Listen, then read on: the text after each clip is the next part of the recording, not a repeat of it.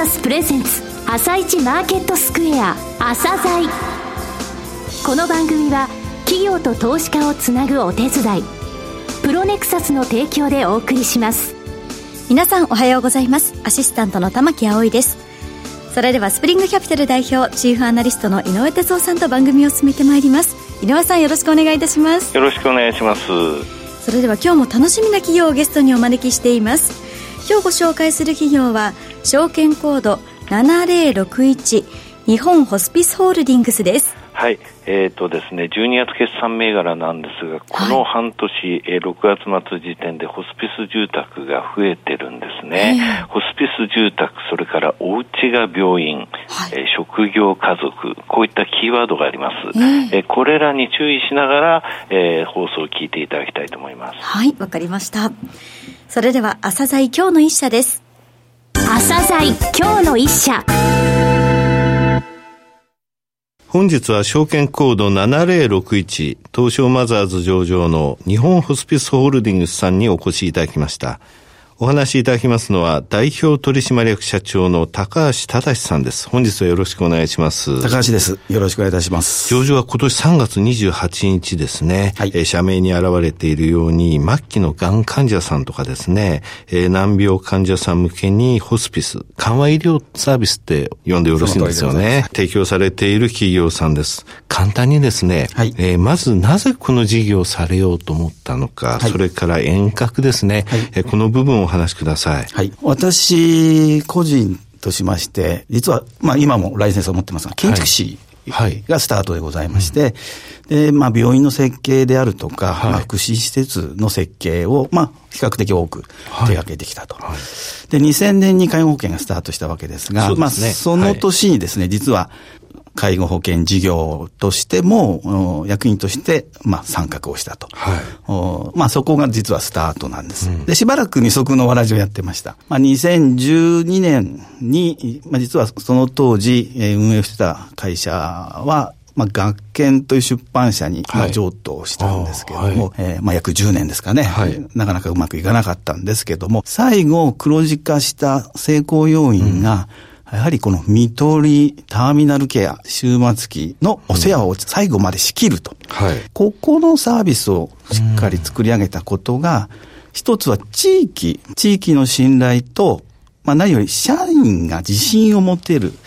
うちは最後までやりきるんだと。はい、まあそういったところが成功要因だったので、はい、えー、まあそこからスピーアウトして僕は個人で起業したんですけども、はい、コア事業にしようと。えー、会社の理念ですね、見取り難民とか見取りって言葉が出てますね。そうですね。えー、当社グループは増加する見取り難民を解消するために、えー、終末期ケアのイノベーションと普及を目指すグループですとあります。はい。えー、また、お家が病院。はい。職業家族という、はい、えー、キーワードですね、はい、こちらもホームページに書かれていますが、はい、これらについてお話しいただけますか？はい。えー、まあ日本は長寿社会で、まあ先ほど申した多子社会を迎えようとしております。はい、えー、130万人ちょっとの方が今お亡くなりになってますが、2040年に向かって170万人弱まで増えると。まだまだ増え続けると。まあ私が着目したのは、亡くなる方が増えるっていうことと、うん、日本におけるこの死の質が変わってきていると。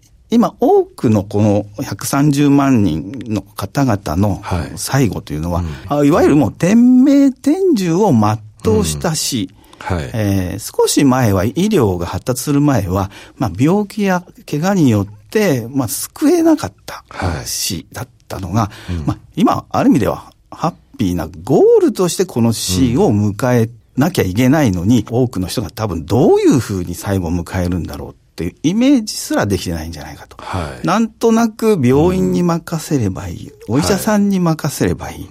と思ってるけども、まあ、少しずつ、なんか、あの、延命治療とかですね、はい、医療が積極的に関わることが馴染まないんじゃないかなっていう、多くの人が感じ始めてるんじゃないかと思うんですが、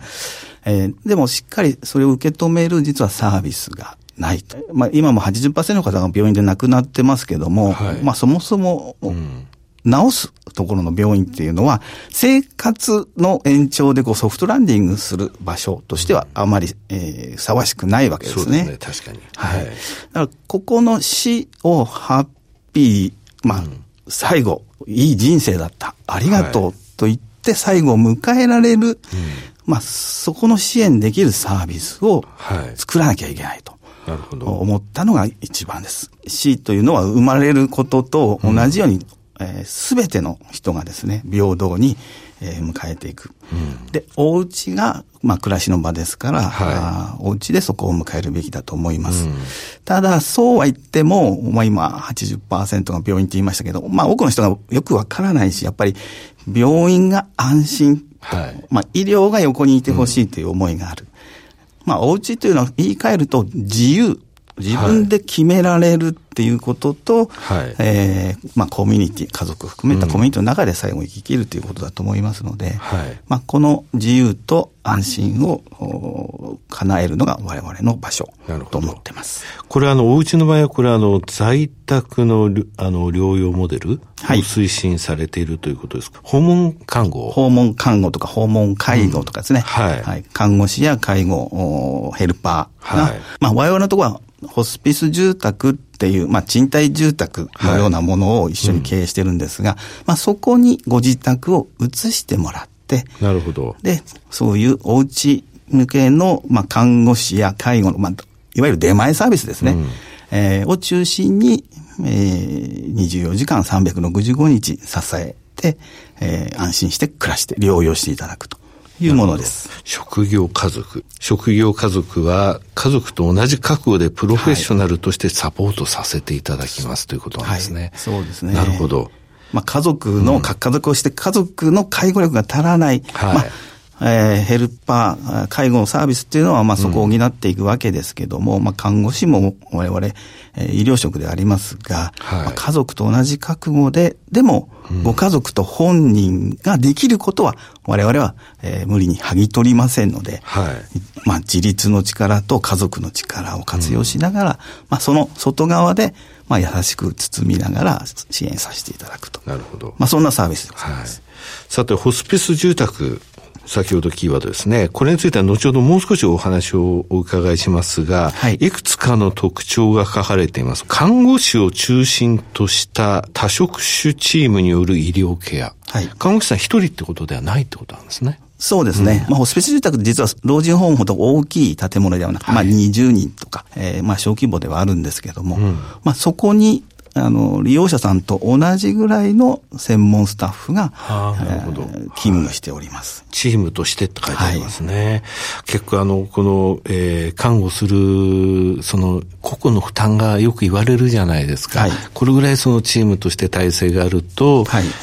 まあ、休みやすいって言うと変ですけども、ちゃんと休みも確保できるっていう部分はありますやっぱり。そうですね。うん、まあ、そういう部分と、やっぱこの専門職ならではのいろんなこう、起きた事象、まあ、特に医療的なアクシデントに、えー、まあ、すぐに答えてくれる人が。なるほど。この部分は、この人が専門、この部分はこの人が専門っていう人だ。はい、まあ、介護は生活のプロだし、うん、まあ、看護師は、あまあ、医療のプロ。うん、あと、えー、セラピスト、はい、理学療法士とか、うん、これはリハビリのプロ。まあ、それぞれ、えー、プロがいて、なるほど。すぐにこう相談できる。それが職業家族という言葉に。えー、込めた思いでございます。あと、えー、他の特徴ですが、3つの制度を活用した高付加価値モデルとありますが、3つの制度っていうのは、具体的には、はい、あの、福祉施設は多くは、まあ、介護保険っていう公的サービスを活用されてます。はいうん、まあ、当社の場合は、この癌の末期の方や、まあ、難病という、はい、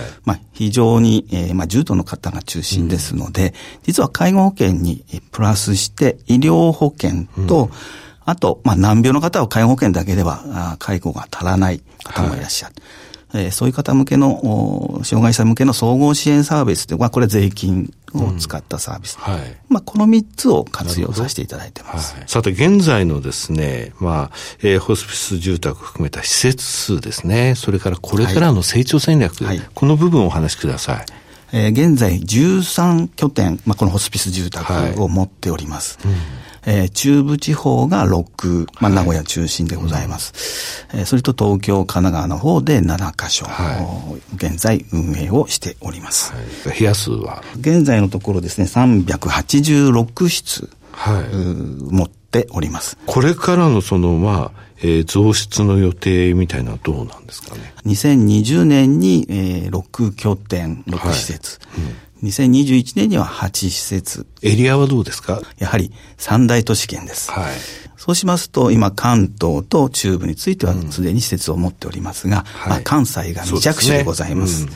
この関西地区を実は来年20年に、まあ、1拠点、はい、開設を予定できておりまして。具体的にどこなんですか？神戸でございます。神戸ですか、はい、我々の対象のその癌とか難病の方は、やはり高度医療を求められる。はい、となると、大都市の大病院、うん、大学病院とか、がんセンターとかにかかってることが多いので、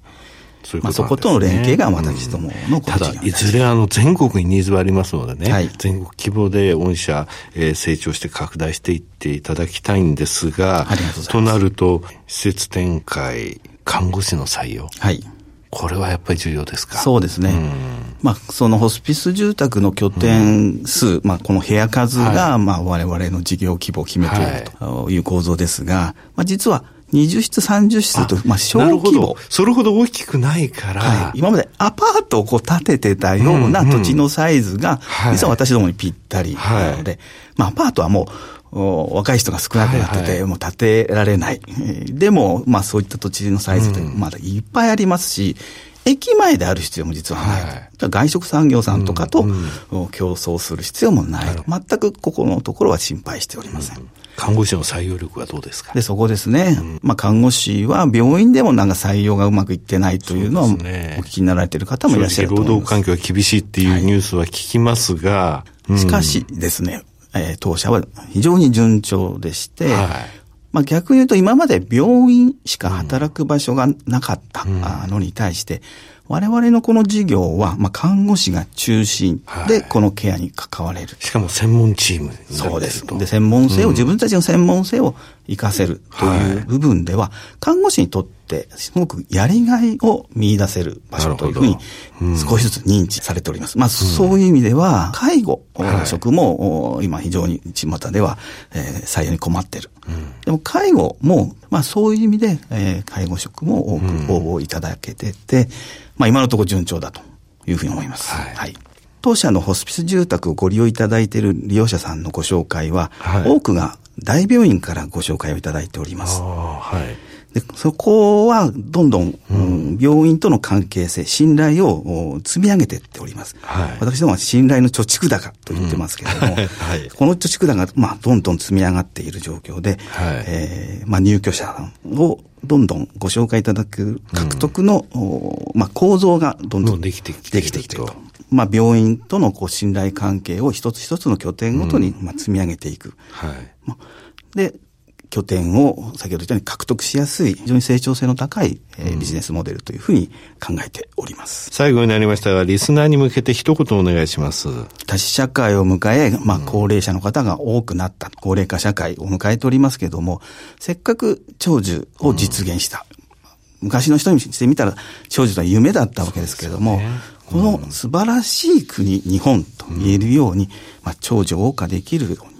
最後のこの終末期をどう過ごすのか、はい、えー、国民の方に良いイメージを持っていただけるように、まあ、我々も頑張っていきたいと思ってますので、はい、ぜひご声援をお願いしたいと思います。はい、えー、高橋社長、本日はどうもありがとうございました。ありがとうございました。今日の一社、日本ホスピスホールディングスをご紹介しました。さらに井上さんにお話しいただきます。はい、えー、これからの社会ですね、多子社会、多くの死ですね、はい、を迎えるわけなんですが、あの、同社を考えるですね、死ですが、長寿の恵みを受けながら、えー、置いていく人生の先にある自然に帰るための執着点ですと、戦う相手じゃないんです、はい、のはね。で、ホスピス住宅っていうものが、あの、現在のところもちろん主力なんですけれども、はい、お家が、えー、病院っていうふうに言いましたよね。えー、お家で家族が、えー、そのサポートする際に職業家族として、うん、自分たちも家族だってことなんですよ。えー、職業としてるが家族という形で訪問、えーえー、介護ステーションから、はい、派遣されて介護を行いますよと、えー、それでも大変でしょうと、そういった時には、えー、ホスピス住宅へどうぞと、そのホスピス住宅もお家なんですよってことなんですよ。えー、これ保険だっていうふうに言ってるんですね、はい、このホスピス住宅ですけれどもね、本当に386室のうち63室がこの半年でできてるという状況で、はい、大きい建物必要ないんですよ。えー、そうなんです、うん、20室ぐらいで済みますし、で、それを行っているのは看護師さんなんですが、はい、看護師さんそれぞれの専門性を生かせるチームになってるんですね。はい、だから、あの、結果的にですね、医療ライセンサーとしての、えー、看護師最多なんですよ、この会社。ですので、あの、行き届いたサービスが提供できる。そういったところが病院がちゃんと分かってくれていて、紹介してくれるってことですよね。まあ、大都市に今、お年寄りが集まってきている状況ですので、はい、大都市から始まってますけれども、これから先、全国にニーズがありますからね、えー、大きく伸びていく、それがまあ社会的な、はい、えー、必要なことだというふうに思いますね。そうですね。将来が安心ですね。はい。それでは一旦お知らせです。企業ディスクロージャー IR 実務支援の専門会社プロネクサス上場企業のおよそ6割2200社をクライアントに持つこれはアジア証券印刷の時代から信頼と実績を積み重ねてきたからこそ。さらにプロネクサスが目指すのは企業と投資家をつなぎ日本の株式市場を活性化させることです。プロネクサス私たちは個人投資家の皆さんを応援します。井上哲夫今日のストラテジー。それでは井上さん、後半の解説もよろしくお願いいたします。はい、えー、日経平均10日促進、5ヶ月ぶりの2万2000台で引けたわけですが、強いですね。強いですが、この番組でも申し上げました、需給がすごく、えー、いい状況といいますか、はい、えー、買い戻さなきゃいけない外国人の先物がまた5兆5000億円までいって、今5兆円ぐらいなんですが、ありますと。この5兆円というのは昨年の末と同じ、過去、えー、最も大きいレベルに、えー、いますよってことなんですね。これ全部買い戻したらどれぐらいになるのっていう試算を常にしてるんですが、はい、一旦ね、えー、8月の中旬で2万3500円ぐらいまで落ちたんですですが、今また2万4200円、つまり去年の10月27年ぶりの高値をつけた水準と、同じぐらい、えー、理論上は全部買い戻されたら起きると。それから最低のですね、取引で、いつも最低改ざんっていうんですが、最低の売り算っていうものが2兆円も溜まってるんですよ。これを手締まった場合、過去ないからね、2兆円なんて。どういう効果が出てくるのか、えー、それ楽しみなんですが、はい、先週金曜日はメジャー S q だったので、えー、それで残高どれぐらい減ったかっていうのは今日わかります。注目してるということなんですけどね。はい、あともう一つね、やはりあの今年の4月も日経平均強かったんですが、その時ってそれまでの半年日経平均弱かった、日本市場弱かった、だから日本が強い、えー、その他にも韓国が同じ理由で強いですよというふうに言いましたけれども、昨日中国の上海1.7%も落ちてるのに、はい、韓国上昇してるんですよね。だから一緒なんですよ。ですので、そういうその、今までのアンダーパフォームの買い戻しが、日本と韓国のところにも入っている。つまり19プラス、えー、アンダーパフォームの、えー、リバランス、その2つが今の上昇を支えているということです。はい。井上さん、本日もありがとうございました。この後は東京市場の寄り付きです。朝鮮この番組は企業と投資家をつなぐお手伝いプロネクサスの提供でお送りしました。